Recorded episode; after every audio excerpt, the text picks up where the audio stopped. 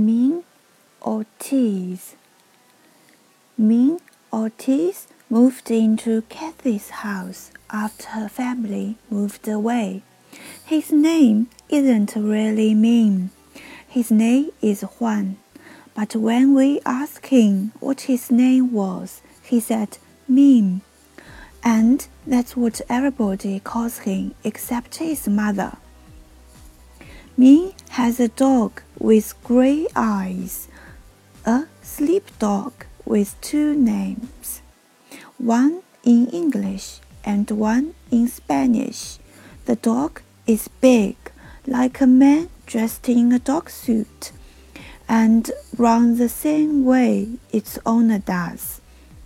Clumsy and wild, and with limbs flopping all over the place like untied shoes. Cathy's father built the house Meme moved into. It is wooden. Inside the floors slant. Some rooms uphill, some down.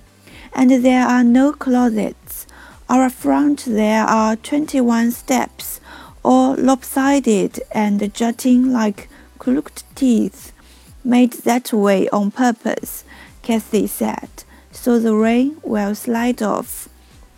And when Meme's mama calls from the doorway, Meme goes scrambling up the 21 wooden stairs with the dog with two names scrambling after him. Around the back is a yard, mostly dirt, and a greasy bunch of boards that used to be a garage. But what you remember most is this tree huge, with fat arms and mighty families of squirrels in the higher branches. All round, the neighborhood of roofs, black tarred and framed, and in their gutters, the balls that never came back down to earth.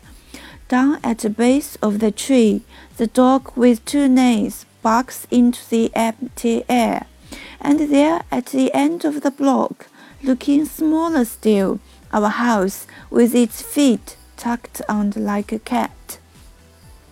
This is the tree we chose for the first annual Tarzan jumping contest.